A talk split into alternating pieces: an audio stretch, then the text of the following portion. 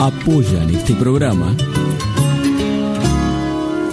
Siglo XXI Editores, Municipalidad de San Andrés de Giles, 80 Mundos, Frigorífico Costanzo, Gastaldi, Surtectura, Verónica Peloy, abogada, Más Limpio, Carolina Galecio, psicopedagoga, Cancha de Papi Fútbol del Club Social y Deportivo, Cosmetóloga Cristina Jainer.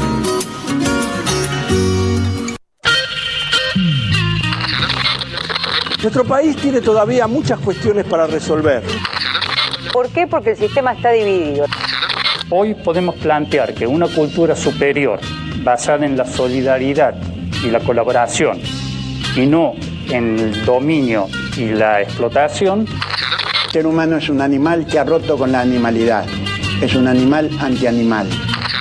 Es nuestra confianza en nosotros lo que incrementa nuestra fe en los grandes valores de la humanidad y en la certeza de que esos valores tendrán que prevalecer, no podrán ser destruidos. Ayer estuvo el diablo aquí.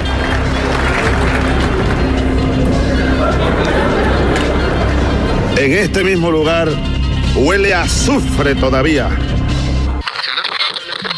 Dios ha muerto. A medida que me admiro más, encuentro que soy una real catástrofe.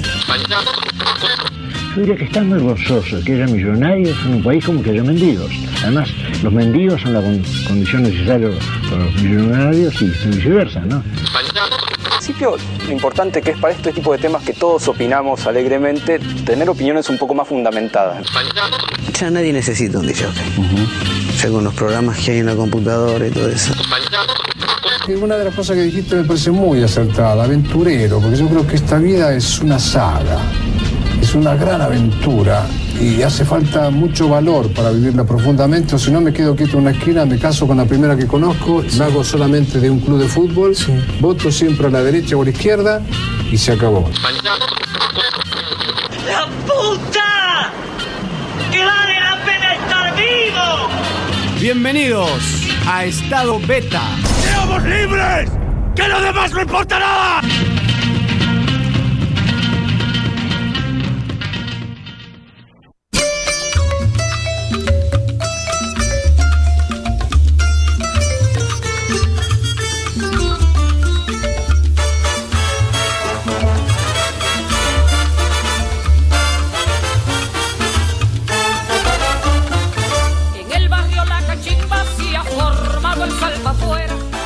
Veces, de tanto trabajar, Orula olvidaba deudas y promesas.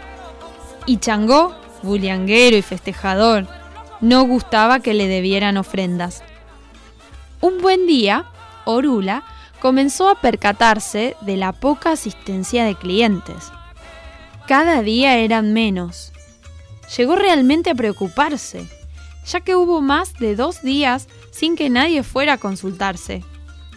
Metido en su hilé, no se daba cuenta que el camino que conducía a su morada había desaparecido.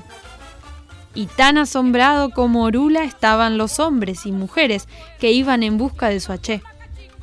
Nadie pensaba que esos trastornos los estaba causando Changó, quien a pesar de ser bullanguero y festejador, no gustaba que le debieran ofrendas, y había ordenado a los álamos cerrar todas las vías que condujeran a la vivienda de Orula. Orula no tuvo que consultar al écuele ni el tablero para saber lo que sucedía. Su apeteví le recordó el carnero que tenía que sacrificar en honor a Changó, tal como él había prometido hacerlo. Orula lamentó el olvido y enseguida pagó la deuda. Al oír Changó el llamado para que fuera a recibir y saborear el carnero que le sacrificaban, pidió a los álamos abrir los caminos y senderos. Y de nuevo los aleyos y yalochas y babalochas tornaron a consultarse con el más grande adivinador de todos los adivinadores, el que más ve de todos los que ven.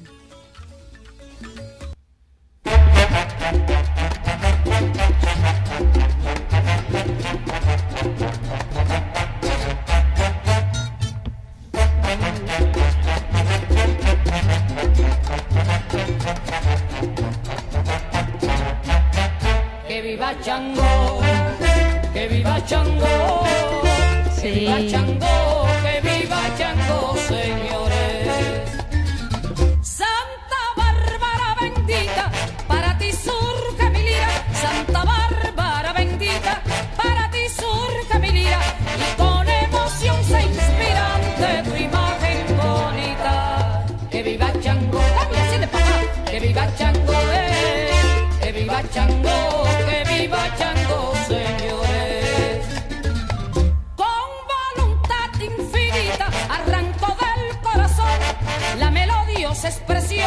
Pidiendo que desde el cielo nos envíes tu consuelo y tu santa bendición. Que viva Chango, vamos, que viva Chango, nadie sigue, que viva Chango, que viva Chango, señores.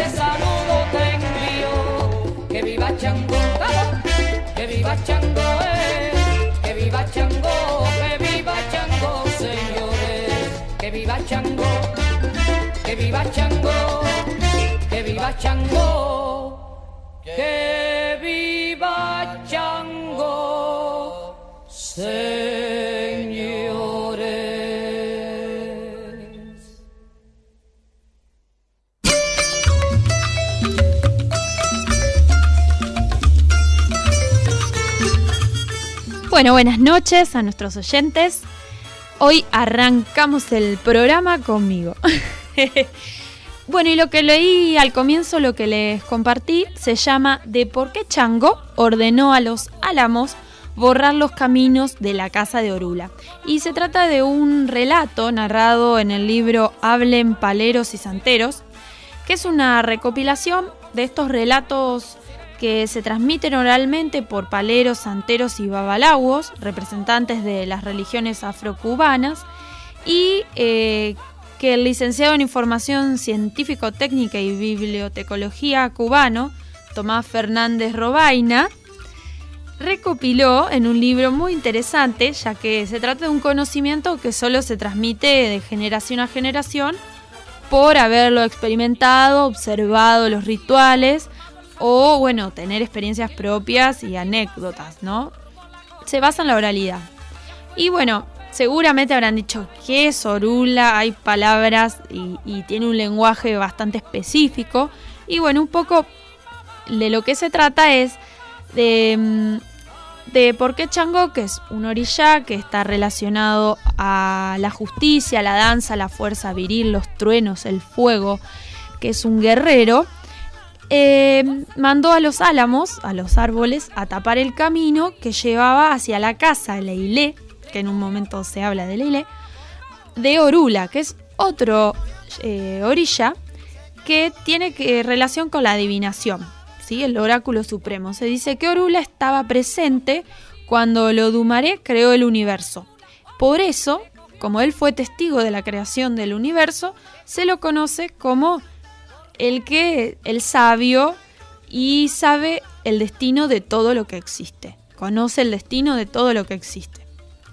Em, él puede revelar el futuro. Entonces los hombres y las mujeres van por ese camino y se dio cuenta que tenía que hacerle una ofrenda a Changó que le había prometido y su mujer, eh, que también habla con otra palabra específica que ahora eh, no recuerdo bien, pero tampoco hace... Su apeteví, ahí está.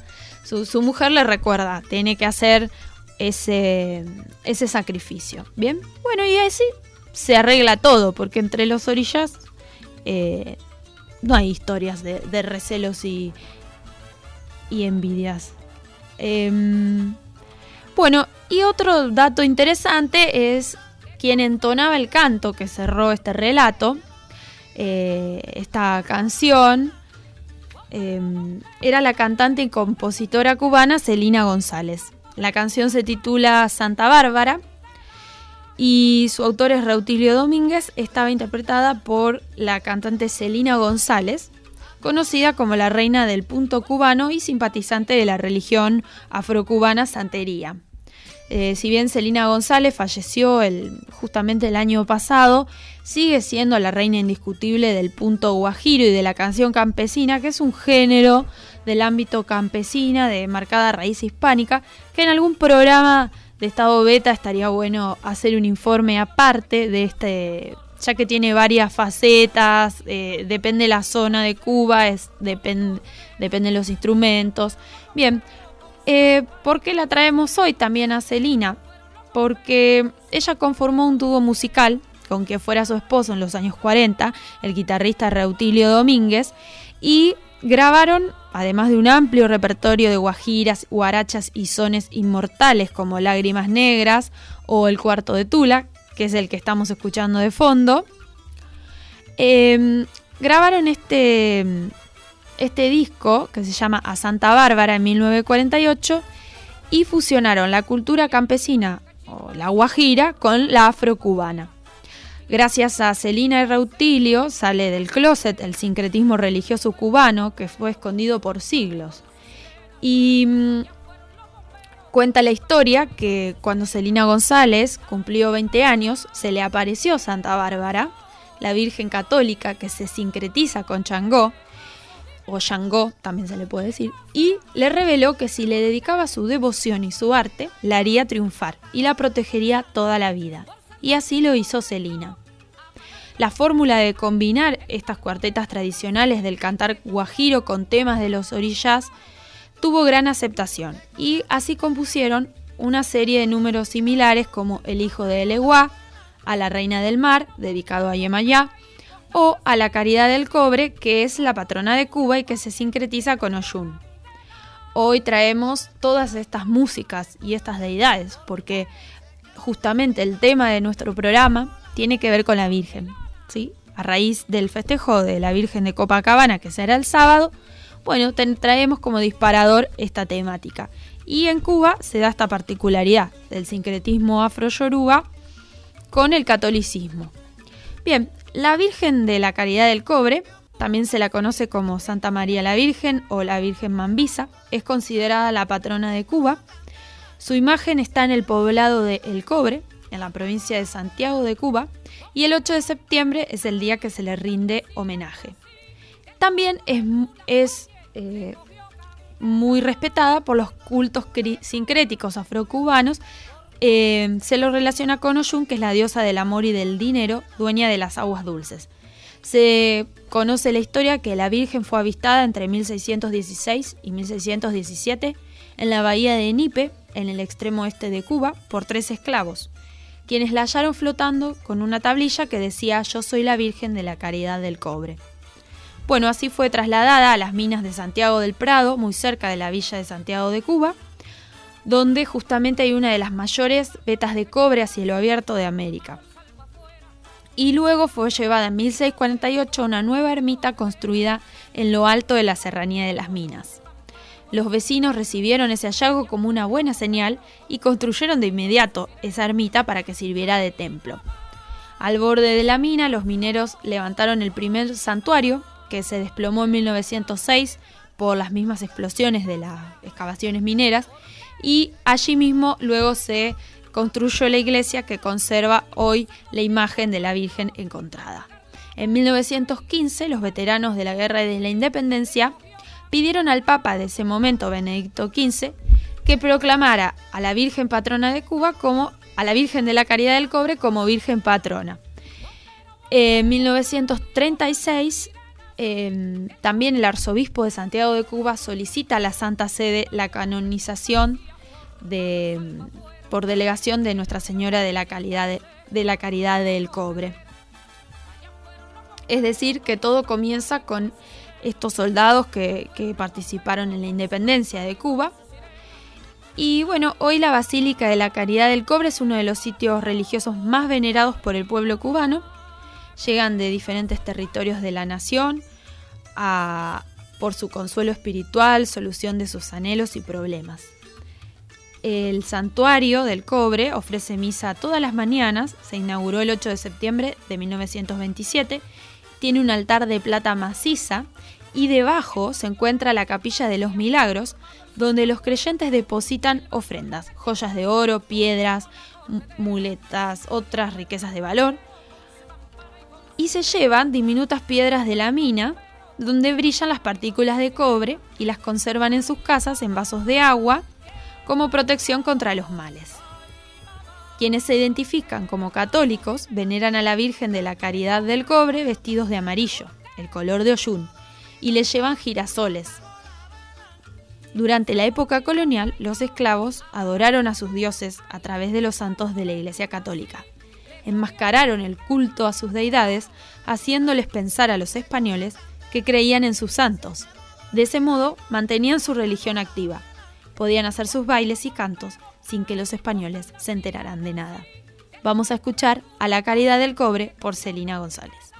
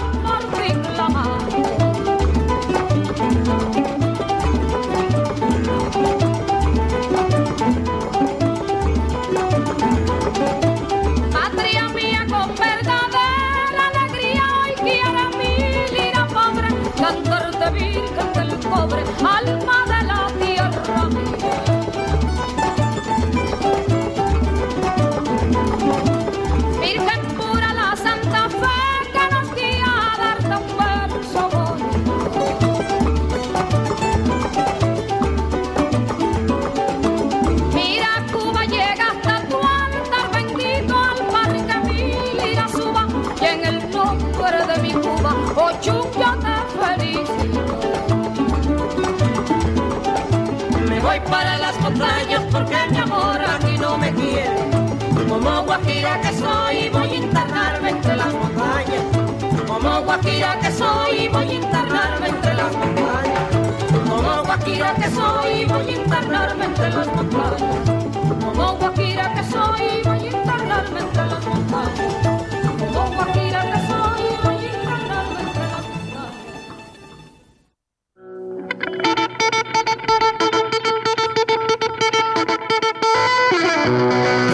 sentido cortarse una pierna para venderla y después comprarse zapatos. Por eso, a ustedes, mis queridos caníbales, les digo a tratarse con amor, atenta a la neurona, a seguir laburando, a gozar de las cosas lindas, incluida la democracia. Mientras tanto, verbú con patritas y...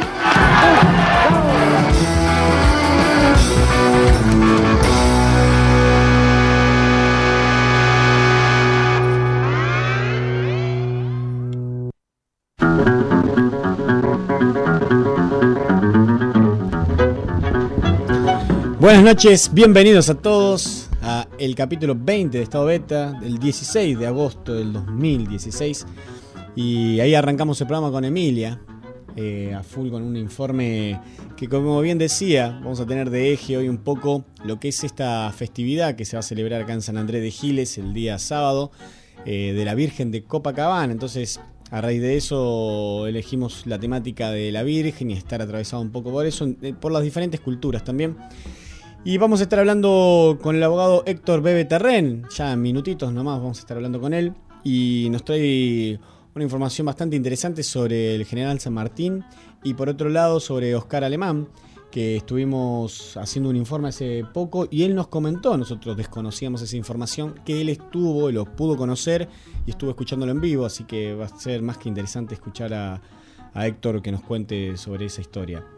Y después, más centrado en el programa, vamos a estar hablando con Exbay Pinaya, que es eh, uno de los integrantes de la comunidad boliviana acá en San Andrés de Giles y es uno de los organizadores de este festival, justamente que va a ocurrir el sábado próximo. Y también estuvo organizando el Día del Niño eh, el pasado domingo acá en la Plaza Corco Orlando, así que vamos a hablar un poco de todo y por supuesto sobre esta festividad. Tenemos también, como siempre, el flash desinformativo y demás, así que quiero presentar el equipo, como siempre a Blas, que está acá con nosotros operando la nave. Eh, Emi, como hoy arrancó con este informe, y quien les habla Andrés Provenza, así que vamos a ir arrancando este programa que lo hemos llamado Yumpa, que mm, quiere decir virgen em, en Aymara. Así que lo arrancamos el programa. Sí, un saludo para Cristina que nos está escuchando, Cristina. Sí. Nos manda un mensaje y nos desea suerte. Y Enrique Provenza también, mi padre. Y por también- favor los teléfonos, si sos tan amable. Siempre me olvido de eso.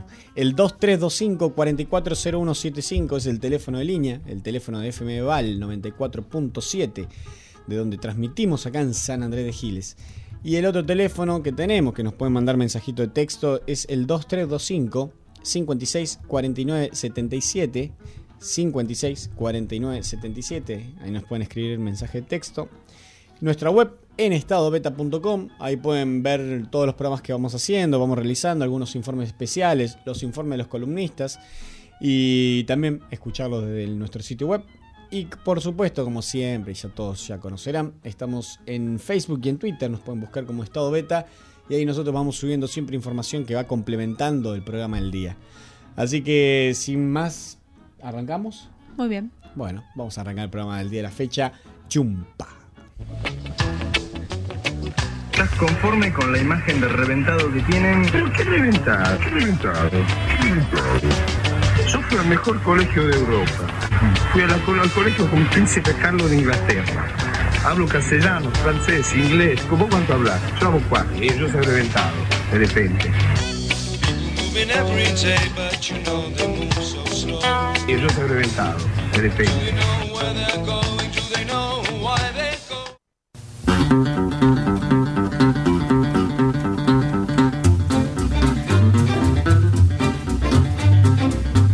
Ya estamos en comunicación con Héctor Bebe Terren, el abogado, el que se encarga en este programa de la historia y de las características particulares de nuestra historia, tanto local como internacional.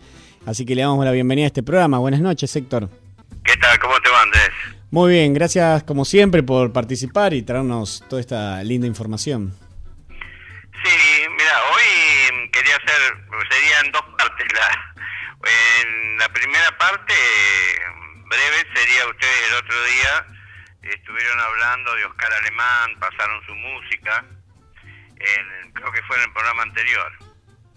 Y yo le decía a Emilia que tuve la suerte de haberlo conocido, Oscar Alemán, y haber participado de un recital que dio ya en sus últimos años.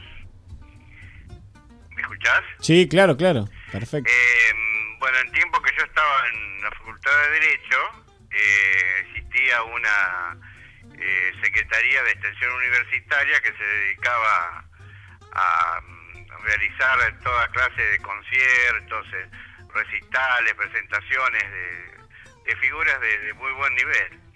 Y en una de ellas, eso debe haber sido por el año, estoy hablando de mucho tiempo atrás, por el año 73, por ahí, 72, 73, eh, se presentó Oscar Alemán en el Salón de Actos de la Facultad de Derecho, que es imponente, y mm, ahí, bueno, tuvimos la suerte de, con grupos de empleados, porque por lo general, entre de- de- antes de entrar a escena, bueno, ellos tienen todo un espacio eh, donde se solían sentar ahí, bueno, él se estaba tomando un whisky en ese momento, y una persona sumamente agradable. Mira, Este, y la actuación, te digo que es algo maravilloso. Eh, tocaba la guitarra como los dioses, eh, te hacía toda clase de demostraciones con la guitarra. Eh, hay momentos que se ponía la guitarra en la espalda tocaba, subía, bajaba. Eh, realmente un músico de, de primer nivel. Él era nacido en el, en el Chaco, en Machagay, y tenía sangre indígena. Por eso él, vos lo veías y tenía todos los rasgos de, de los tobas o ese tipo de indígenas que había en esa, en esa época en el Chaco.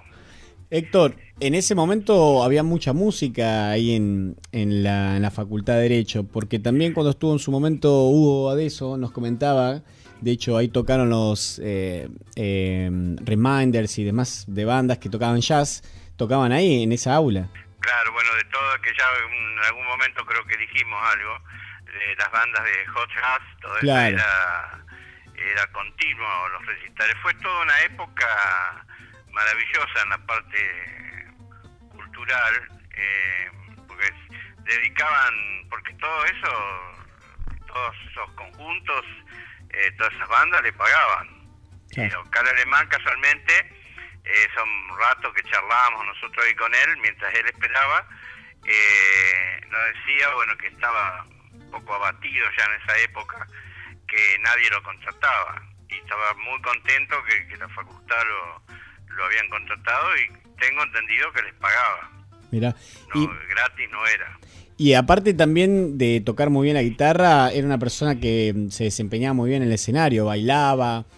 eh, Completo. Claro, com- completo. Tenía un- una presencia escénica fabulosa. sí. fabulosa. Realmente por eso me quedó grabado siempre, viste, nunca me puedo olvidar. Lo mismo que el recital que también pude ver del Mono Villegas, que era otro personaje, y de Hernán Oliva con el violín, que también hacía maravillas, porque aparte era gente que entre medio contaba cosas, Claro. eh, viste, y te, te nutría, de, contaba sus andanzas, bueno, eh, Oscar Alemán un poco a veces de cuando había ido a Europa, eh, cuando tuvo que huir de Europa, cuando la invasión alemana, este, y ahí volvió a la, a la Argentina del año 40, por ahí, fue cuando él volvió. Mira, y Y no te- fueron momentos este, muy, muy difíciles que no- si se hubiera quedado lo hubieran matado, Claro. según decía él. Y en ese momento era distinto, ¿no? No había cámara de fotos así como hay hoy o posibilidad de que te filmen un Claro, CD. viste uno que va a ya que ni, yo en ese momento ni cámara de fotos tenía. Claro, exacto. Pero de, haber, de pensar ahora para la distancia, bueno, de haber pedido aunque sea un autógrafo. Claro. O nos podía, podíamos haber sacado una foto ahí, lo recuerdo en esos sillones grandes que había fabulosos, pues, un lugar imponente, eh, sentado ahí con su whisky tomando. este, y con eso se concentraba y después salía a escena. Ahora, debe ser, debe ser impresionante también no Eh, haber vivido esa época. Yo siempre recuerdo esa maravillosa película de Medianoche en París que hizo Woody Allen, donde él un poco va a una época parisina, donde estaba Picasso y demás. Y, yo pensaba esta época de los 50, los 60 y, lo- y un poco de los 70, lo que debe haber sido Capital Feral con el jazz y, toda la, mm, la gesta cultural que hubo en esa época. Sí, yo realmente si no hubiera estado en la Facultad de Derecho, todo eso no lo hubiera vivido, porque no, no, no hubiera ido a un recital, porque por lo general eran lugares a lo mejor este eh, no muy accesibles o no, no estaban en teatros comunes. Eh, por lo general estaban en, en bares o lugares un poco más chicos, no había grandes recitales de jazz, por lo menos que yo sepa, ¿eh? a lo mejor estoy equivocado. A de eso, si me escuchas, sabe más que yo. Sí, el- Otra, otra fabulosa persona que yo llegué a conocer ahí, que a lo mejor el nombre a vos no te va a decir nada, pero eh, le llamaban el alma del jazz, fue la, la pianista y cantante también, Lois Lou, que a pesar de tener ese nombre artístico era argentina. Era algo maravilloso, porque podías estar, yo la conocí también en los últimos años porque ella después se fue a Estados Unidos y después murió. Eh, eran toda, toda gente que ya estaba dando sus últimos recitales, ¿no? Ahora, ¿qué Era llama? maravillosa porque ella era cantante y pianista. Entonces tocaba el piano y cantaba, hacía vibrar el, el escenario. Eh, y hablan- hablando así de, de músicos ya, y de- Maravillosa y que fue muy seguida por gente del rock y todo que la, la, la, viste, en, en su momento la siguieron bastante. Y- Incluso hubo notas cuando en La Nación, eso, cuando ella murió, este, donde habla gente del rock también. Em, y, y no, y no sé si habrás tenido la oportunidad, pero ya que estamos hablando de artistas de esa talla, de Egle Martin, si has, la has visto alguna vez o, o por ahí la conoces. No, a Egle Martin no la conozco, sí, porque era era una figura en su momento, fue una figura sumamente conocida, después desapareció como tantos, pero este, verla así en, actuar no. Bueno, em, así que debe haber sido todo un lujo. Yo el otro día recordaba, veíamos unos videos y unas películas con Emi donde él la participa, donde trabaja Oscar Alemán, y nos quedamos sorprendidos de haber sido fascinante poderlo verlo, eh, haberlo visto en vivo a este hombre. Sí, sí, sí, tenía una, una presencia este, muy grande. Yo me acuerdo que fue, este, al terminar el recital ese, fue un aplauso continuo que no nos dejaban salir. Eh, todos maravillados. Y él después murió en el año 80, murió. Eh, ya estaban en los últimos años cuando yo lo conocí. Pero daba todo en el escenario. Y mm, hola tío, ¿cómo estás? Sí, Emilia. Emilia. Eh, ¿Recordás qué repertorio hizo de música más de jazz, música brasilera? Porque nosotros... Él mezclaba música, tico tico non fubame, creo Sí. que era una, eh, de música brasileña, ahí donde más se destacaba porque él, viste, trataba de bailar y de, de- de lucirse más, pero todo tipo de jazz, yo, viste, de, así de, por los nombres de, la, de lo que él interpretaba, no me acuerdo. No, sí, claro, pero digamos música Tenés que variada. medio entendido en el tema para hablar de Claro, sí, sí. Yo simplemente les quería comentar el, el recuerdo de haber participado en, eh, en un recital y haber tenido la oportunidad de hablar un momento con él, nada más. Sí, hermoso. ¿Quién sabe si estará documentado algo desde la facultad? Voy a investigar. Porque todos esos recitales... En esa época ni grababan. No, nada. Yo te estoy hablando de la prehistoria. No. No, podían ser, no, no, ¿sabes qué pasa? Se grababa así, creo.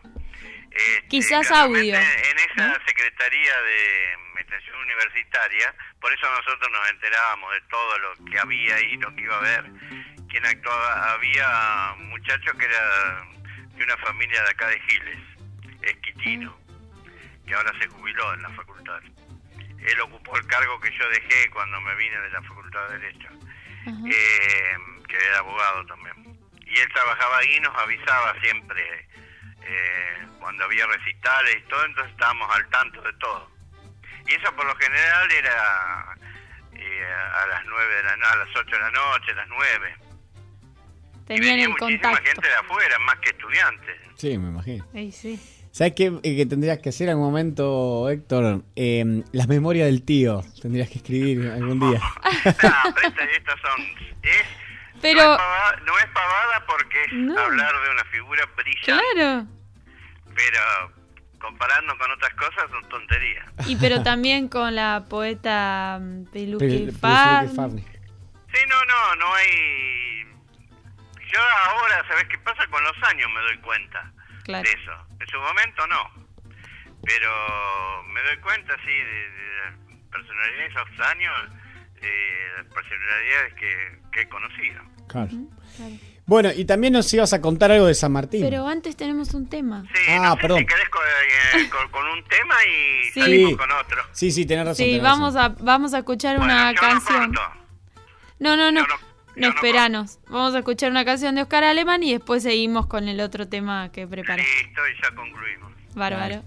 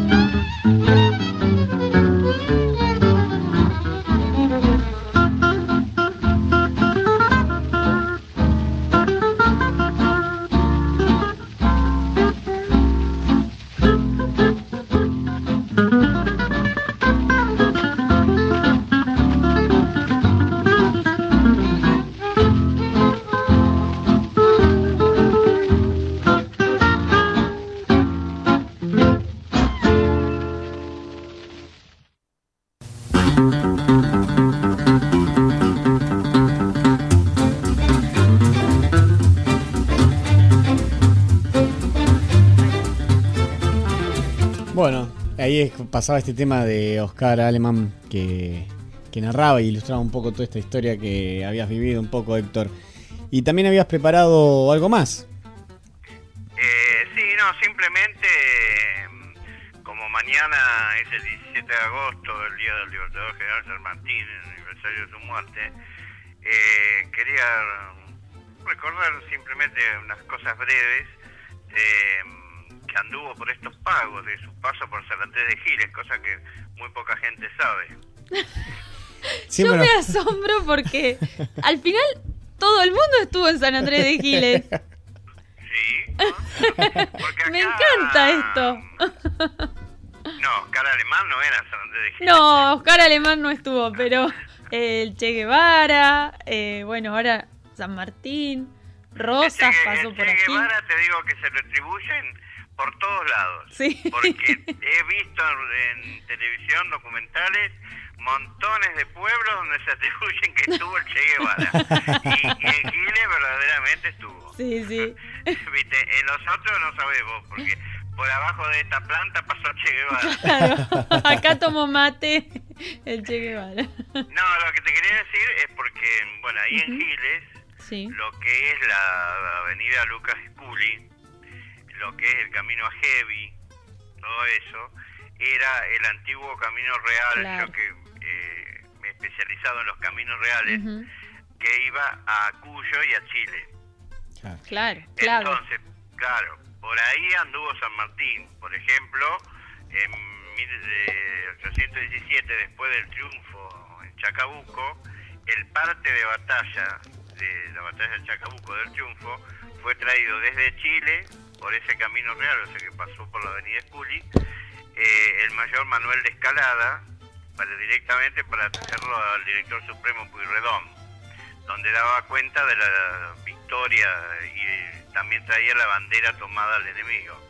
Eso fue, eh, ese chasqui llegó en tiempo récord. Y después, cuando ahora, en el año 1950, más o menos cuando fue el año del Libertador, que le llamaron, eh, se recreó toda esa avenida del Chasqui de Chacabuco, eh, pasó por Giles, donde lo esperaron delegaciones escolares y todo.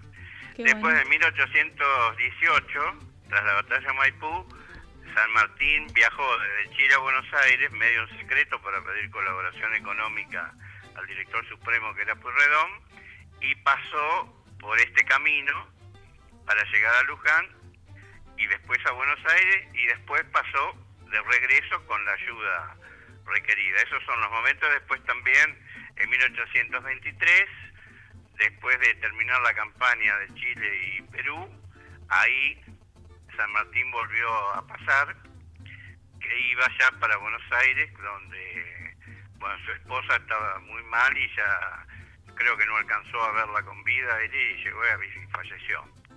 Eh, o sea que en varios momentos San Martín anduvo por nuestros pagos.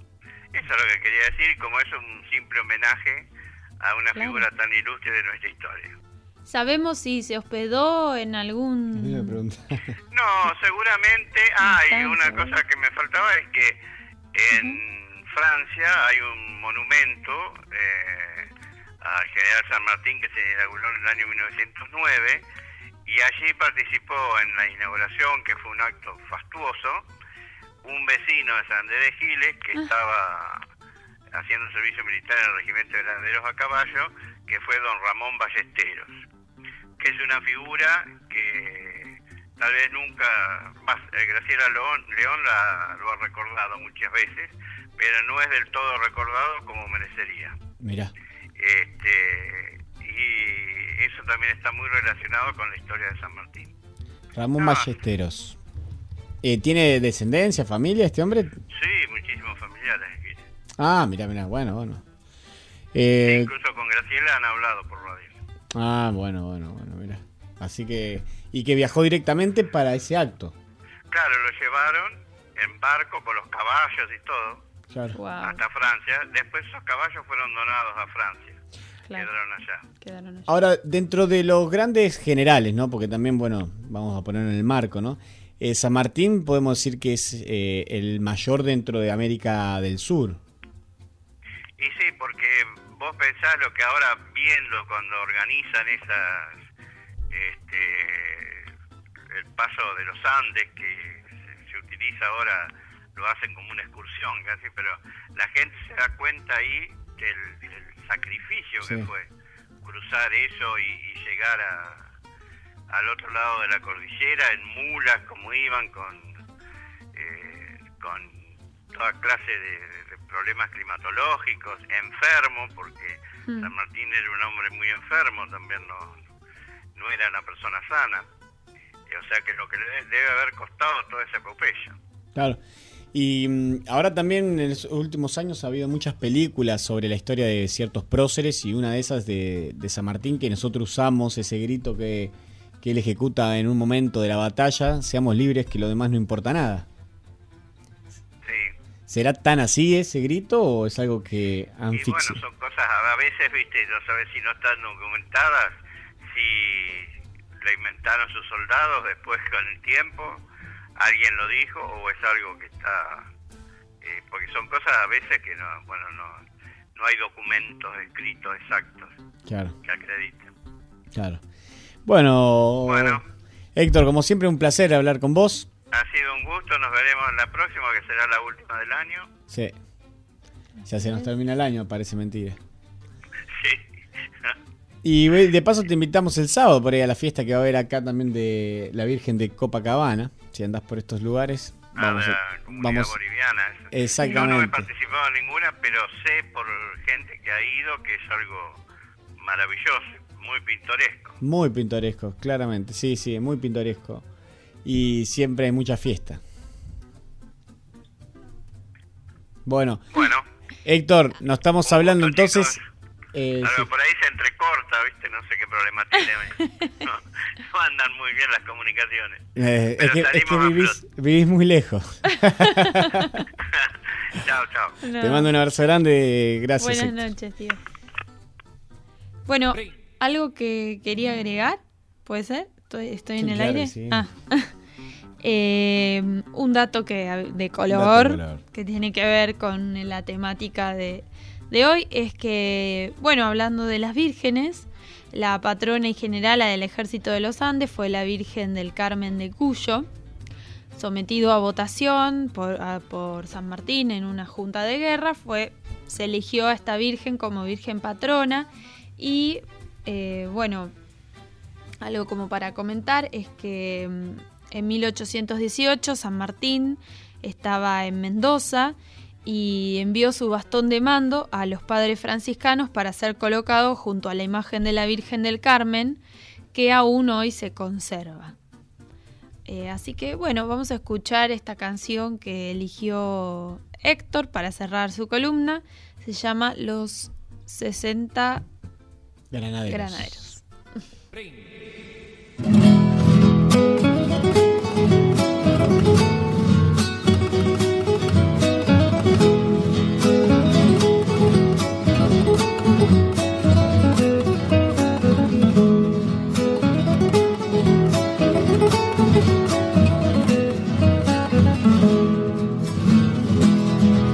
Ven ante el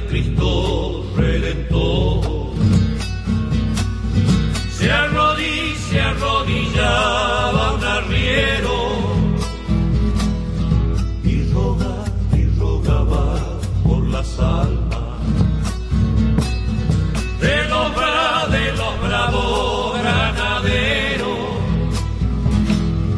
Érase, érase sesenta paisanos. Los sesenta, los sesenta granaderos. Eran, eran valientes cuyanos.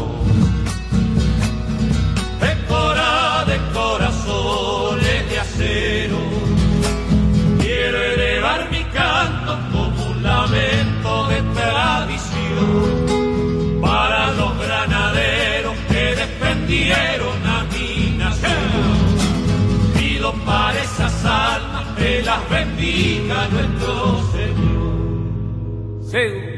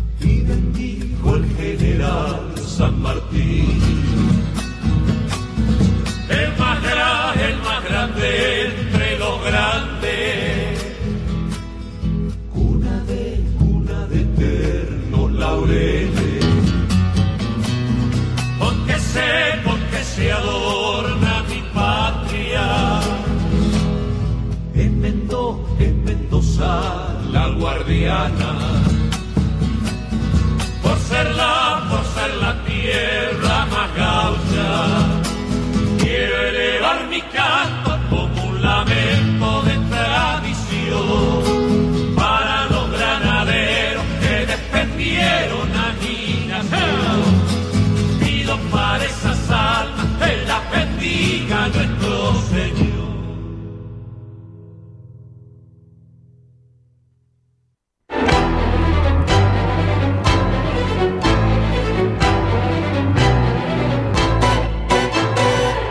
Siglo XXI Editores. Textos clásicos de referentes de las ciencias sociales. Materiales de calidad y excelente presentación que enriquecen el mercado editorial y el desarrollo y la vitalidad de la cultura latinoamericana. Conoce el catálogo en siglo editores.com.ar. Todos podemos transitar por los caminos del arte y la cultura. La Dirección de Cultura y Turismo de la Municipalidad de San Andrés de Giles te invita a participar de talleres gratuitos en barrios y en localidades, muestras, certámenes literarios de cuento y poesía, salones de pintura, obras de teatro, conciertos, ferias y que visites el Museo de la Familia Gilense. Acércate al Centro Municipal de Cultura en Rivadavia 752 o al Complejo Municipal Museográfico y Cultural, Mitre y 25 de Mayo. Búscanos en Face como Dirección de Cultura y Turismo SAG. Sintiendo tu pulso, caminamos con vos.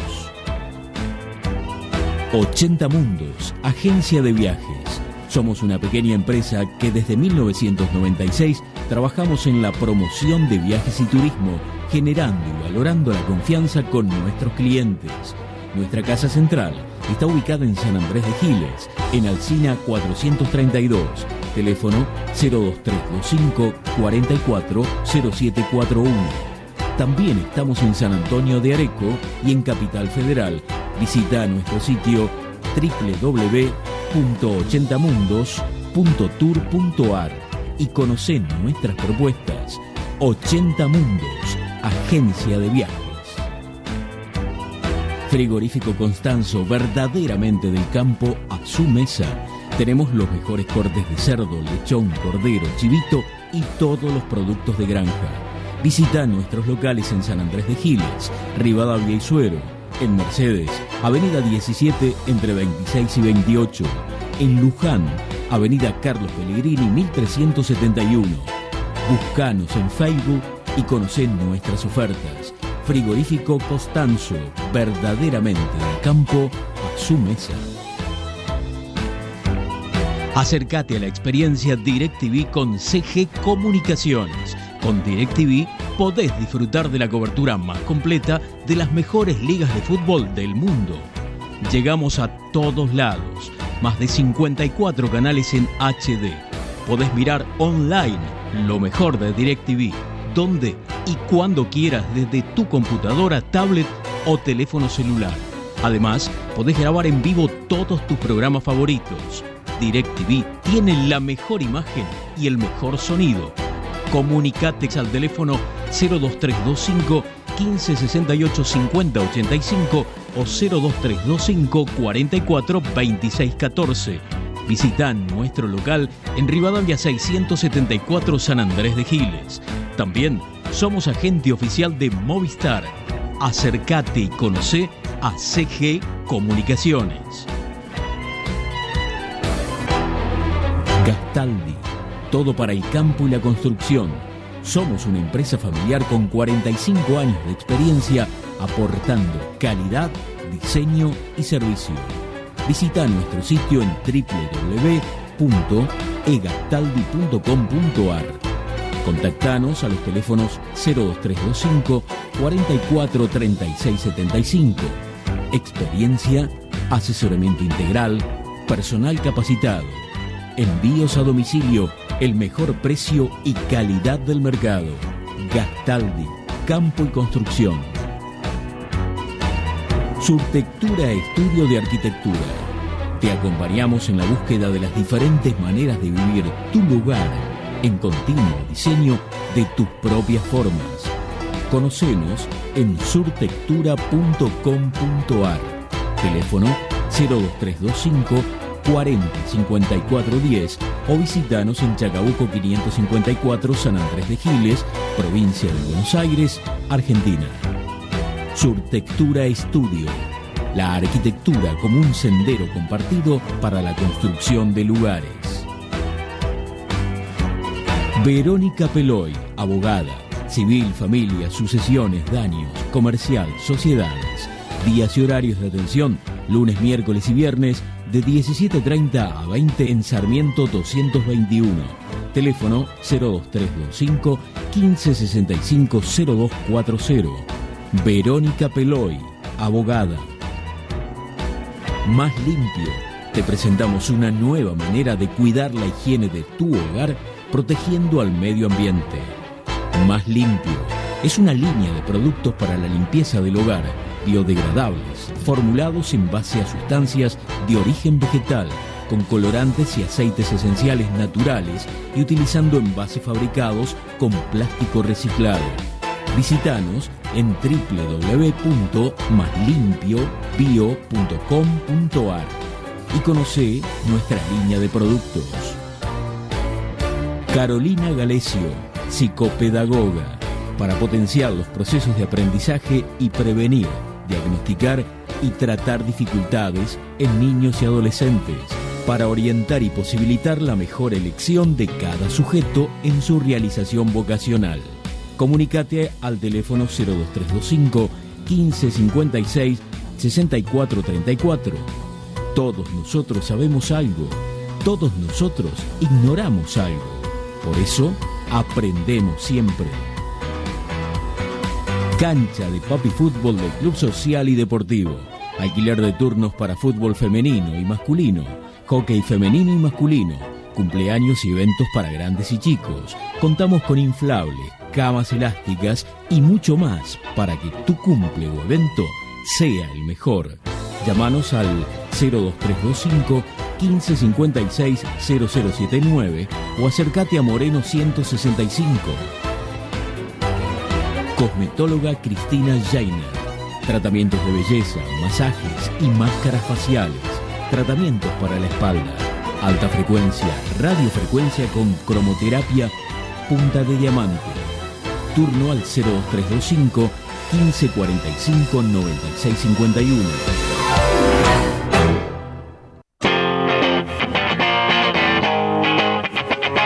Seguimos en estado beta.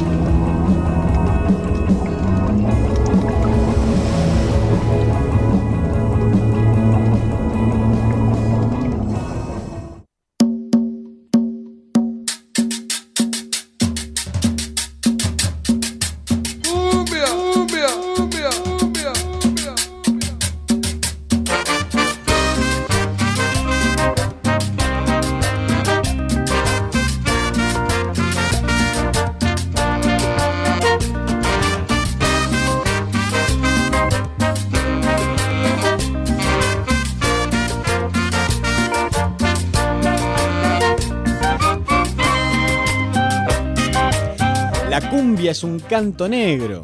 La orquesta de cumbia Delio Valdés nació en el 2009 en la ciudad de Buenos Aires, Argentina, conformada por 13 jóvenes músicos con un variado recorrido musical. Vienen realizando un trabajo de investigación e innovación dentro del género más bailado en todo Latinoamérica. Y Con un profundo respeto por sus raíces y del género de nuestra tierra, con más de medio siglo de historia, y en nuestro continente, la Delio Valdés se apropia del lenguaje de la cumbia a su manera, ayornando la formación de las grandes orquestas colombianas de Pacho Galán y de Lucho Bermúdez, entre otros, y retomando la labor realizada por los grandes del género de la Argentina, en México, en Perú, en Colombia, e intentando ir un poquito más allá de los rótulos de la nacionalidad.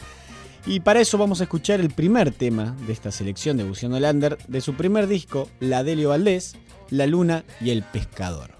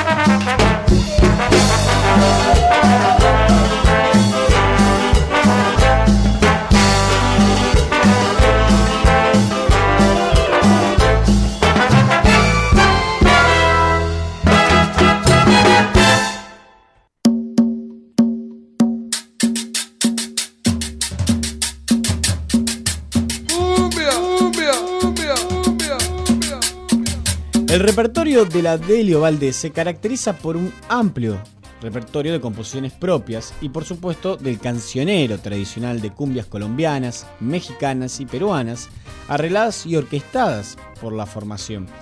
La orquesta se forma por un timbal con bombo y tambora, tumbadoras, huiro y omaracón, bongo, alegre y caja, guitarra y bajo eléctrico, más una sección de vientos compuesta por saxofones alto y tenor, clarinete, dos trombones y dos trompetas, y uno o dos cantores, según sea la ocasión.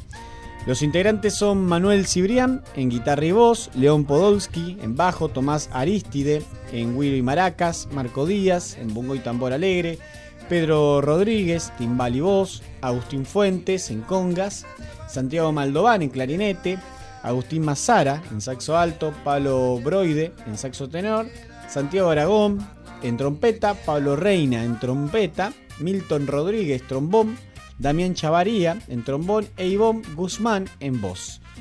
Eh, y ahora vamos a escuchar entonces otra canción, esta vez la canción inicial del segundo álbum, La Rueda de- del Cumbión, tamborero de Michoacán.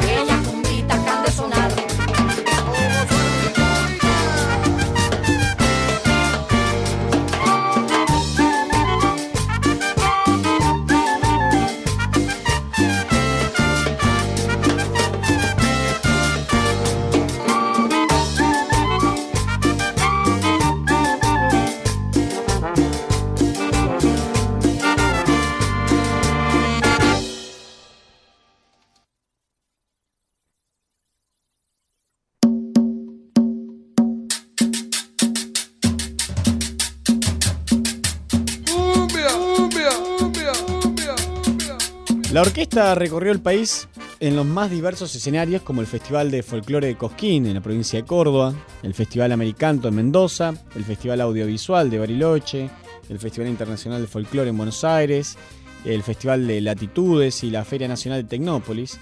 Inclusive en el verano de este año estuvieron tocando en los carnavales de la ciudad vecina de San Antonio Areco.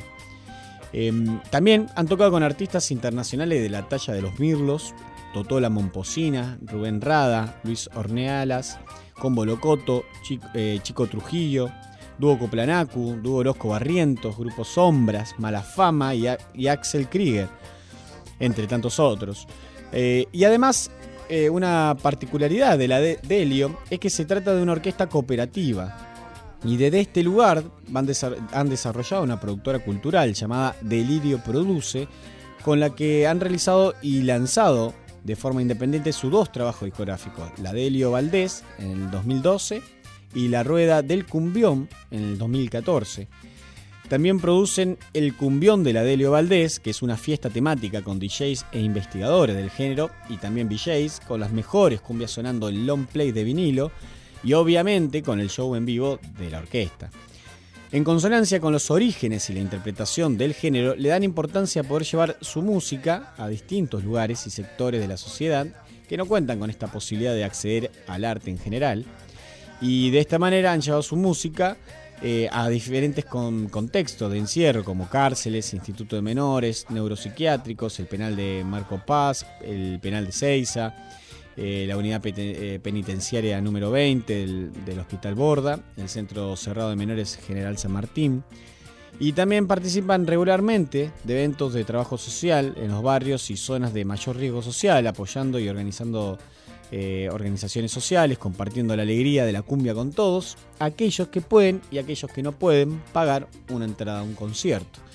Así nos despedimos de esta hermosa orquesta con sangre latina y generosidad musical con la canción La Saporrita.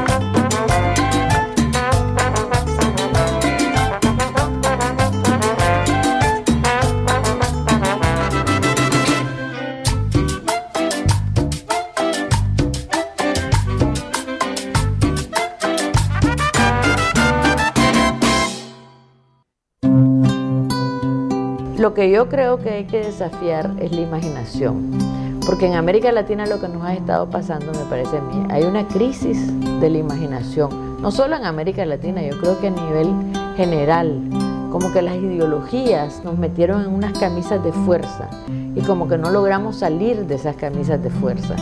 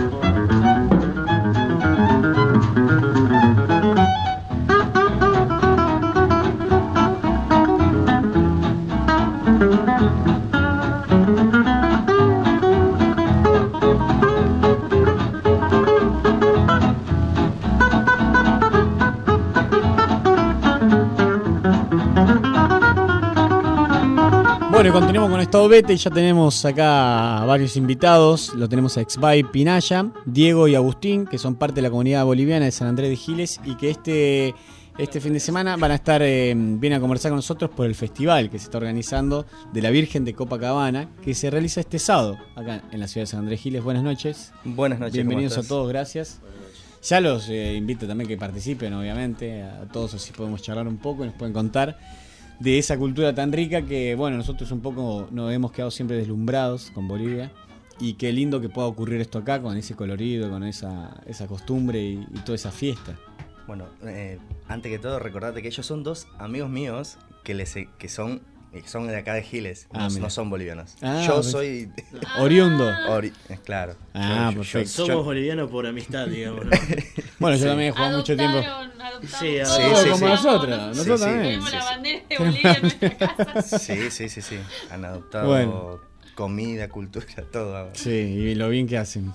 Eh, bueno, contanos un poco, mm, Exby, cómo, cómo se viene organizando y qué es esto de la fiesta que se organiza el fin de semana acá en San Andrés Giles, el sábado.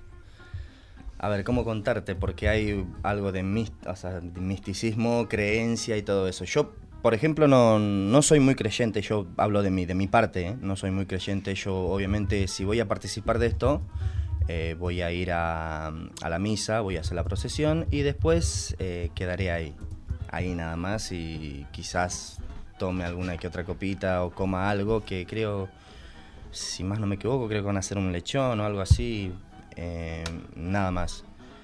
Eh, esto lo, este año lo organiza. Ahí está. Este año lo organiza los pasantes Juan Carlos Aramayo y Cándida Burgos. Esos son los que organizan y los que están todo el año, todo el año juntando, qué sé yo, gente, comida, dinero, todo para hacer este día así de grande. Claro, van rotando, eso también estaba... Claro, eh, cada año es un, pasan- un pasante diferente. Un pasante le dicen ustedes. Claro, así se Sería un grupo familiar, una, una familia que, Claro. que organiza todos los años de forma por ahí distinta o respetan también... Eh, se respeta bastante, Se respeta bastante. se respeta bastante. Igual a los inicios no estoy, no estuve muy enterado porque yo primero era muy chico. Claro. Yo sé que lo hizo la primera vez, creo, mm, David Castro, el que tiene la verdurería en Moreno, entre mm, Casi llegando a 25. casi llegando a 25, y también tiene otra ahí enfrente de la pinturería del, del Carmen, ¿puede ser eso? ¿O es...? En la misma vereda, ¿no está? Sí, Claro, bueno. ah, sí, bueno. sí. Eh, Bueno. Enfrente del local nuevo. sí. Claro, Sí, ellos sí, em- sí. es- creo que ellos empezaron todo lo que es la fiesta de la, de, de- de la Virgen de Copacabana y así de a poco fueron rotándose. La primero pasaron de una familia a ella y, y primero ella eran dos familias nada más que se iban rotando y después, bueno, Se integraron. se integró un poco más mediante los partidos de fútbol que se hacían en Cucuyú. Se juntaron más lo- la gente de- del horno y así sucesivamente y se, se fue armando cada vez más grande la comunidad y se armó un... Obviamente se nombró un presidente en voto, el presidente de la comunidad boliviana actualmente José Centeno. Ah. Eh, y nada, él obviamente ayuda a los pasantes a conseguir algunas cosas. Claro. Y cada uno pone su granito de arena, pero los, acá los que representan básicamente eh, lo que sería la fiesta de Copacabana son ellos, por el momento. Eh, no sé qué tan grande será en este momento la fiesta, porque no estoy muy enterado. Yo formo parte de la... de la... ¿cómo sería? Comisión. De la comisión, eh, pero no, no, no, no me Claro, llamo. sí, sí, sí. no pero muy- está bueno, eh, me pareció muy interesante esto de que va rotando por familias, lo van organizando. Sí. También eh, para darle vida un poco, ¿no? Y para que no caiga siempre lo mismo y por ahí eso le Es más, permite por también... una, es más por esa creencia de que la Virgen te da suerte. Mira, ahí viene con todo lo mismo. Claro, en- el año pasado le tocó a René, el que tiene la verdulería ahí en, en Steven, puede ser, sí, Sí. creo que sí, en Steven. Y bueno, ellos dicen que gracias a la Virgen les fue bien, ya compraron una camionetita nueva, una convisita nueva, así, y así las familias van. De hecho, siempre se van a bautizar los vehículos en, Claro, en sí, sí, sí. allá en Bolivia. Eh, cuando es el día de la fiesta, le Van a la isla del Sol, Claro. exactamente, y cruzan lo que sería el lago Titicaca, o el, Sí, sí. eh, que son dos horas de viaje y van en un barco, eh, va- pasan colectivos absolutamente de todo, todo decoradísimo, Sí, her- decoradísimo, hermoso, sí. con aguayos, trigo, no sé, infinidad de cosas, globos. Y Y después los bañan en sidra, no sé. En cerveza, chicha, lo- la bebida que esté ahí en ese momento. Sí, sí, es impresionante. Y, un poco, mm, ¿qué se puede encontrar en la fiesta? ¿Qué vamos a encontrar por ahí en la fiesta? En esta fiesta creo que van a venir eh, los bailes típicos de siempre, que vienen caporales, eh, después viene, mm, creo, si, no- mal no me equivoco, vienen tinku, si mal no me equivoco, pero creo que se suma algo más, no me dijeron qué, ni yo sé cuál qué se suma, pero es, nuevo supuestamente. Y bueno, como recién hablamos fuera del aire, mm, yo te decía, como ilusionado un poco de alguna comida típica y ya vaticinaste que va a haber lechón. Sí, sí. que no Va- digo que no, es el plato típico de acá, San Andrés Gil y de la Claro, región, pero, pero... el tema es así, si uno pone ese, ese tipo de cosas eh, acá en Giles, ¿la gente se animará a comer? Y si- hay que arrancar, ¿eh? Tenemos que arrancar. En algún momento donde hay Nos- que arrancar. ponele que nosotros que somos más curiosos, qué sé yo, que, que también soy la primera vez que vine acá, hay cosas que no, no pude, que no me gustaron, pero qué sé, yo- supongo que, que, que sí probarían. El, el señor probó, lo llevé hasta Liniers, a un restaurante boliviano, probó y bueno, se- le gustó, le gustó. Sí, nosotros por lo menos nuestra experiencia es más que grata y realmente es muy variada, muy rico sabor y como decís vos, para los curiosos es toda una aventura. Sí, sí, sí. Eh, pero bueno, eh, también reci- recién hablamos de un comedor, faltaría acá un comedor. Aparte, lo- la materia prima la tienen, porque si Se consigue, sí. verdulerías, eh, Claro, se consigue, se pero hay algunas cosas que no, no, no se llegan a conseguir. Hay que mandarlas a, a hacer o pedir. Qué sé yo, por ejemplo, siempre. el chuño, por ahí. El chuño, por ejemplo, se, se- seguramente se tiene que ir hasta Buenos Aires, obviamente, como todas las cosas, pero yo hablo de la. Que acá le dicen chorizo, parrillero, pero. o, o- o es como la salchicha tipo Viena, pero con piel. Que, que con eso se hace la salchipapa o, o el pique macho original, que, que a mí me gusta así, no como se hace acá, que se hace con la salchicha tipo Viena común y se cortan rodajas, esa ya es modificada. Claro. Entonces no, como que no me agrada. Claro, claro, no, no es lo, no es lo No es lo mismo, no es lo Tu mismo. compromiso lo dijiste lo mismo, te lo morfaste igual. Ah, sí, sí, sí, obvio. Yo comerlo lo voy a comer igual. Acá en, en mi compromiso también eh, hicimos un pique macho, así que estuvieron ¿Tenés, ¿Tenés idea cuántos son acá más o menos de la comunidad boliviana? ¿Cuántos viven en San Andrés Giles? Eso lo sabe el presidente, John. La verdad, ni idea, ni idea, ni idea del censo acá de la comunidad. Porque mm, hoy leíamos información un poco y hablaban de que 50.000 se juntan 50.000 para la fiesta de Copacabana, acá en eh, cada vez que se hace acá en Argentina, en esta fecha, en Liniers y demás. El fin de semana pasado fue en Luján. Claro, por eso, pero digo, se juntan 50.000 personas, así que hay una comida bastante importante en Argentina. Sí, depende, depende del lugar. En Mendoza es una comunidad bastante grande. Yo hace poco fui hasta Mendoza, y, pero me encontré con cantidad de paisanos. Hay como tres o cuatro barrios inmensos con nombres de Bolivia Unida, Bolivia Siempre Junta, Bolivia, no sé, así, pero es son barrios enormes.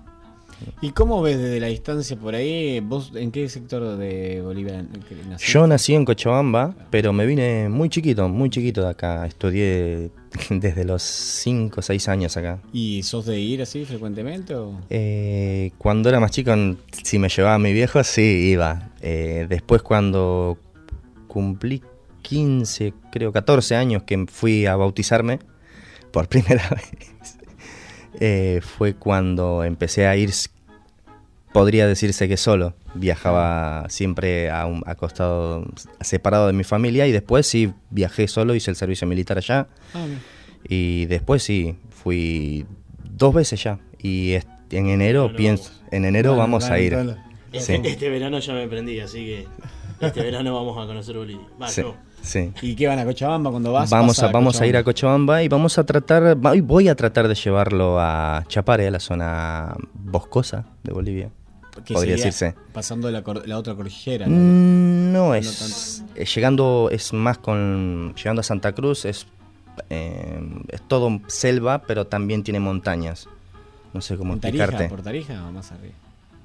Ubica- eh, Santa Cruz. Sí, sí. Es Sí. Claro, esa, la- es la zona fronteriza con Santa Sí. Cruz. Cochabamba es el centro de Bolivia, perdón.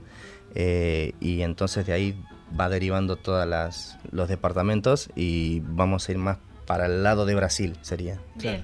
Los Ujú. yungas y para ese lado. Claro, claro, claro. Sí, sí.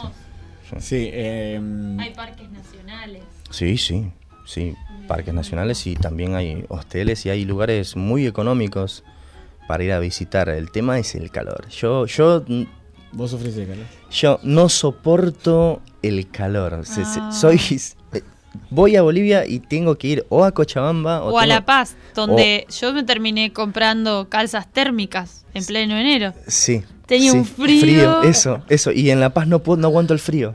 Ah, no, bueno. este, sí, no, es que yo. No, pero pasa que es así. Ni chicha es- ni limonada. No, No, no. no. No, no, pero es que es así. No, pasa que estoy más acostumbrado a este clima. Igual si estoy un tiempo allá me, ac- me aclimato y ya me acostumbro. Sí. Pero si voy así de golpe y voy por un par de días, lo sufro al, al calor. Eh, ¿Vos ves mucha diferencia? Por eso te preguntaba también de los viajes o si tenías visitas frecuentemente Bolivia. Eh, ¿Notás mucha diferencia por ahí con La Pampa, esta región que en donde vivimos nosotros, y Cochabamba? Eh, sí, mucha. Mucha diferencia. Mucha diferencia. No se ve mucha diferencia en lo que sería Santa Cruz porque la altura es diferente. Ahí. Al llegar a Cochabamba, no me acuerdo si están tren- 3.800 metros a nivel del mar, si no me equivoco, más o menos. Eh, sí, sí. Sí, la parte donde vamos a ir vamos a estar a 4.000. Así que prepárate. Sí, tubo de oxígeno, mira. Y, y, en cuanto a gastronomía también es muy, muy distinto. Claro, claro, cada, cada departamento tiene su comida típica. Eh, qué sé yo, Cochabamba es mucho del, obviamente, pique macho. Bueno, pero dicen que es el centro gastronómico, eh, Cochabamba. La- yo, para mí, para mi gusto, yo no, no voy a decir eh, en general, para mi gusto, eh, los sabores son como más intensos, me gusta eso. Que, que el- y aparte la comida es más vistosa. Quizás porque me, me- me crié con ese tipo de comida o he visto así, pero la comida, ponele de Santa Cruz, como que no la veo tan, tan apetecible al- a, a la vista. Pero después de sabores, es riquísima la comida que se prepara ahí en Santa Cruz y en todos los departamentos, obviamente, pero a, a la vista a mí me encanta la comida de Coso porque es muy colorida, la comida de Cochabamba. Claro. ¿Y has bailado en alguno de estos caporales? O... Intenté el año pasado hacer un par de pasos ahí, pero nada, nada. nada, ¿Allá nada. o acá? Acá, Ah. acá, acá. Allá de chico creo que hice cuando iba al jardín, por así decirlo allá. Eh, no sé si bailé algún baile, no me acuerdo bien, pero algo habré bailado, porque siempre te hacen bailar porque te suma la nota. Claro. Sí, sí. Te Nos contaba un, un chico que conocimos allá en La Paz que él bailaba caporales. ¿El caporales? Saya, sí. Sí. Y bueno, y sí, es como una comunidad, y algo que vienen haciendo hace rato, es como un grupo que se arma. Claro, sí, sí, son... Es como para nosotros por ahí jugar al fútbol acá. Cla- Claro, sí, y se juntan todo el año para poder hacer para poder hacer los pasos, ensayar y depende a la virgen que sean devota o si son invitados a otro tipo de virgen eh, o son contratados, van y bailan. Sí, se preparan para eso, específicamente para eso.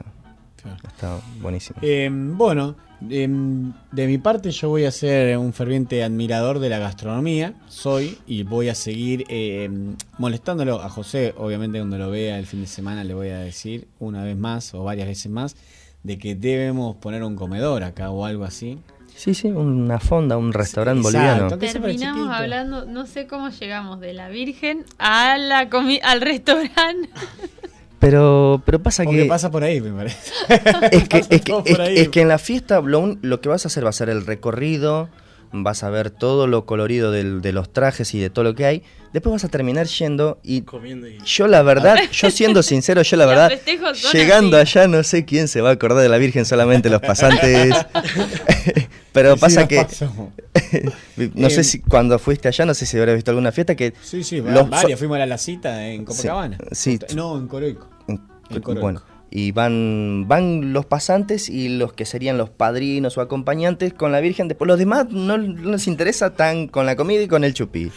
Está- pero bueno, Y es así. esa, esa es su manera de acompañar. Sí, sí, sí, sí. Y se vive comiendo mucho, comen todo el día, hay comida por todos lados. Sí, es sí, distinto sí, sí. la relación que tienen con la gastronomía. Y por eso también es tan sana en el fondo, porque se come muy bien, es comida casera. Y es todo legumbre, todo natural to- o seco. El chuño, como decíamos, el chuño es papa deshidratada y pisada a pie, porque es la pisan, se seca al sol, no, se seca en el frío de la noche Mm. Y se vuelve a pisar y se vuelve a hidratar y se vuelve a pisar y se vuelve a secar y así, así.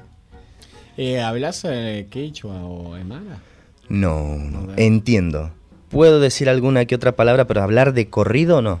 De Bien. corrido no. ¿Qué palabra te, te acordás? Mm, no sé, lo fácil, siempre Munaiki, es un te quiero, eh, o, o lo mismo significaría, eh, no sé, ama, amakuiki o ama no, eh, después contar un par de, no, creo, creo, creo que es uj, uno, iskai dos, quinza tres, así, cosas básicas que voy escuchando así, pero después si escucho hablar a algún paisano, sí, lo entiendo. Yo estoy tratando de acordarme de una de las palabras que había aprendido, pero. Sul- Sulki, Chulpasunki o algo así. Chulpasunki. Chin, por ejemplo. Fácil. Chin. Chin. Chin. Chin. Chin. Chin. ¿Y Claro. qué sería? Cállate. Ah, O, chin. Chin. Chin kai. Cállate. Claro, eso también, ¿eh? Que hablan muy gutural, Así. presionando. Ah, Claro, sí, eso y... Yo creo que se pronuncia así, pues yo a mi, ab- a mi abuela, mi abuela me decía, chincay, chincaychis, me decía. Y, y- y yo decía, cállense. Nosotros nos quedamos. Entonces, yo lo, yo lo entiendo así. Quizás se pronuncia de otra manera, ¿no? Pero es porque yo ya perdí ciertas cosas de, de- de mi cultura, pero que las sigo reteniendo. Y que, obvio, que mientras más sepa, mejor. Por ejemplo, hoy, ahora para venir, me vine preparado con muchas cosas, pero nada de lo que preparé lo pude decir porque se me olvida. ¿Pero qué, qué tenés? ¿Leer? Contanos. No, no, no, no, no. Es, es todo sobre la Virgen y cómo, qué sé yo, cómo, qué significa el lago Titicaca, eh, Titicaca, por ejemplo, Roca de Puno, a qué nivel está la Isla del Sol, donde su- Sí. supongo que habrán visitado ustedes, que está a 4.500 metros sobre el nivel del mar y cosas así que Que son... Titicaca es el lago más alto del mundo. Claro, también. El, el lago navegable, ¿no? Más alto del mundo. ¿Y por qué la Virgen está allí? Eh, el- fue por, bueno, eso lleva un poquito sé de la historia, es porque hubo una misión ahí y se llegó en ese lugar y ahí, eh, que hoy hablábamos también de los padres franciscanos, eh, dejaron una virgen. La Virgen de Candelaria. Exactamente. Ah, y de ahí se talló una, que fue la primera, en una madera magui, maguay, algo así se llama. Sí. Y mm, ahí empezó como todo. Sí, como todo hubo quilombo también porque hubo aborígenes que se eh, opusieron a que como una mujer va a ser devota o podemos ser devotos de una virgen, de una mujer. Preferían a un santo. Así que... Sí, como- sí. sí. Ah, pensé que por el tema del catolicismo y, Y algo interesante quizás las religiones, ¿no? Que se empezó a donar eh, muchas joyas y oro para, para la construcción del, de- Del templo, Exacto. de la iglesia. Exacto. Y mm, para adornarla también. Y que llegó uno de los primeros presidentes de Bolivia que lo que hizo fue eh, agarrar todas esas joyas para acuñar las primeras monedas en oro Así y de es. plata de Bolivia. Con todo eso, imagínate lo que sería, la cantidad que sería. ¿no? para poder haber logrado eso. Em, entonces, repasanos, eh, vos decías que después de ahí se van a comer. Claro. ¿A dónde van? a? Al Club Rawson. a- Ah, otra vez, claro, el año Sí, pasado. sí, sí, sí. Eh, el año pasado y el anteaño pasado creo que se, un- se fueron hasta ahí. El anterior creo que fueron al Club Villamanchi, si no me equivoco. Si no me equivoco. ¿Y hay música en vivo? Va a haber un par de artistas ahí que no sé quién los, quién los trae, no sé. La familia. Sí, sí, sí. sí. o, al- o, al- o alguien que los haya ayudado. Y, y no, nada más. Después. no. ¿Y hora y lugar de inicio? Em, sería el sábado 20 de agosto a las 12 del mediodía. Claro, hecha la procesión y todo. Sí, sí, ahí arranca y bueno, se continúa obviamente. ¿En la parroquia? En la parroquia, claro. Entonces, con- va por lo que sería Belgra- es More- Belgrano, Verano 25 de que mayo, Alén y termina en el club. Ajá. Belgrano 25, Urquiza, Urquiza. Alem y el- Claro, perfecto. Esa es toda la procesión hasta allá. Sí. Así que a las 11 que la gente esté en la plaza para poder compartir toda la procesión hasta allá, más o menos. Sí, sí, todo depende, viste cómo son esas cosas. Yo, yo por lo general, el año pasado eh, di- dijeron que iban a empezar a las 12, empezaron a las 1. Yo no quiero ser pesimista, ¿no? Pero yo porque, viste cómo es esto, a las apuradas quizás algo falta o tienen que traer la Virgen de un lado y traerla para acá. Yo, yo, iría, yo, yo iría a las 12 en punto y estaría ahí. Relajado. Sí, sí, relajado esperando, a ver, a ver. Sí, muy bien. Sí. Eh, también me parece que estas, estas festividades, estos, estas fechas eh, ayudan a conservar la cultura, ¿no? También tienen Sí. que ver un poco con esto que vos decías. eh, digo, por ejemplo, la lengua, ¿no? A través de, si no es por tu familia, es como que... Sí, pero la mayoría de los paisanos que están viviendo actualmente acá en San Andrés de Giles eh, son, son muy de, de abstenerse a, a lo demás. No son, no, no son como yo que se crió desde chiquito y se les pegó el acento. A mí se me, se me- a, y a mí se me repega el acento. Mal, mal. Es el único que conozco que habla como nosotros, digamos. Sí. No, en serio. Sí. Y en cuanto al idioma, bueno, eh, ponele, yo estudio en la... Acercarle un poquito el micrófono. En cuanto al idioma, yo estudio en la Facultad de Periodismo de La Plata y está el- eh, la cátedra de Quichua. Eh, o sea, para todo aquel Para que aprender. para todo aquel que quiera aprender está dan clases. Eh, yo me iba a anotar, pero bueno, después colgué. me incliné por el portugués y bueno, Ah. el año que viene seguramente lo haga. Y después el viaje a Bolivia seguramente lo Y vas a- alguna palabra voy a tener, voy a traer. de Vas a aprender. Sí, sí, sí, porque aprendes. Aprender, vas a aprender. Sí, tal cual. Eh, bueno, entonces los convocamos a todos a este fin de semana, a esta fiesta de la Virgen de Copacabana acá en San Andrés de Giles, organizada, vamos a decir, por la comunidad boliviana. Eh, y bueno, seguiremos insistiendo con el comedor de comida boliviana acá en San Andrés Giles. Quédate tranquilo que si no lo hace José Centeno, lo voy a hacer yo. Sí, ah, Bueno, porque- ya se van comprometiendo. lo Sí, menos. sí, No yo, José yo- sí, pero- sí, sí, sí, sí, pero yo te- tengo esa, ese anhelo. Pues yo siempre quise hacer eh, o eso o algún negocio pa- algo parecido. Con pero, comida. pero que sea típico de Bolivia. Sí, sí, totalmente. Sí, Sí, buenísimo. y, y tengo el lugar perfecto también, que ya lo había planeado, lo había pensado con él y ya más o menos, me- o por lo menos está bien ubicado. El tema es habilitar y todas esas Bien, cosas. Pero ahí vamos a pedirle ayuda a José. Así que... Eh, ¿Querés presentarnos la canción que elegiste para cerrar la nota? Cuando Bueno. florezca esa. Vamos a escuchar a Calamarca, que va a interpretar Cuando florezca el chuño. Bueno. Muchas gracias.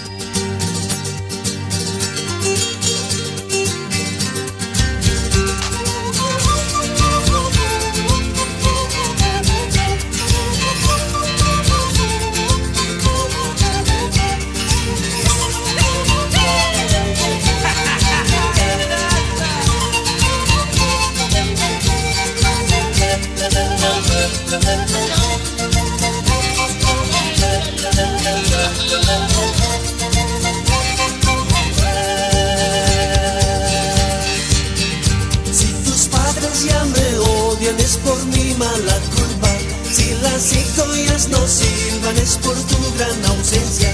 Dicen que vuelves, volverás, como el río que se va al lago. Dicen que vuelves, volverás, como el río que se va al lago. Mampi, Nayampi, cuando flores que chuño, Anuan, Ñogawan, cuando flores que chuño. No digas que has olvidado la tierra donde naciste, no digas has olvidado la tierra donde naciste. Dicen que vuelves, volverás, como el río que se va largo. Dicen que vuelves, volverás, como el río que se va largo.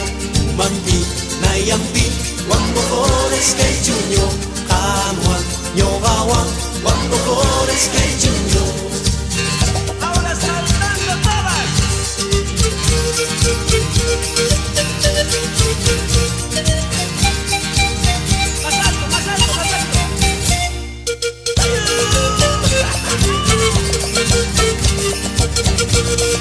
Si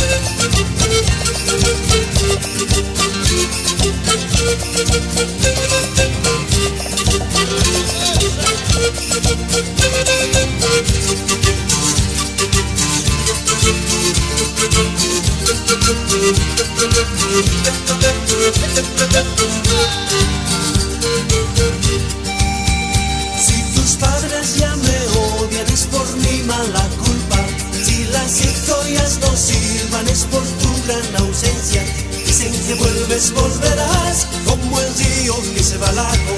Dicen que vuelves, volverás, como el río que se va al lago. Mampi, Nayampi, cuando flores que chuño, Anuan, Yogawan, cuando flores que chuño. No digas que has olvidado la tierra donde naciste. No digas que has olvidado la tierra donde naciste. Dicen que vuelves, volverás, como el río que se va al lago. Dicen que vuelves, volverás, como el río que se va al lago.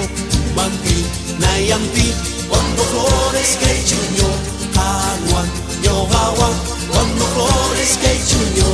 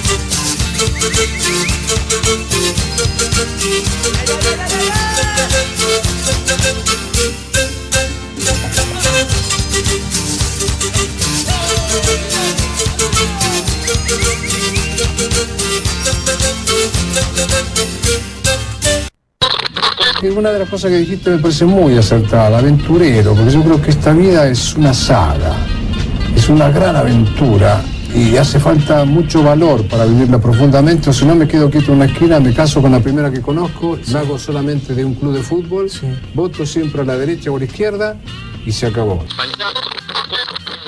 ¡La puta! ¡Que vale la pena estar vivo! Hasta el próximo martes con más Estado Beta. ¡Seamos libres! ¡Que lo demás no importa nada!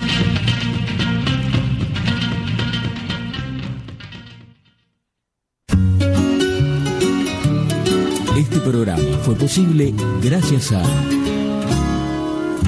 Siglo XXI Editores, Municipalidad de San Andrés de Giles, 80 Mundos, Frigorífico Costanzo, Gastaldi, Surtectura, Verónica Peloy, abogada, Más Limpio, Carolina Galecio, psicopedagoga, Cancha de Papi Fútbol del Club Social y Deportivo, Cosmetóloga Cristina Jaime,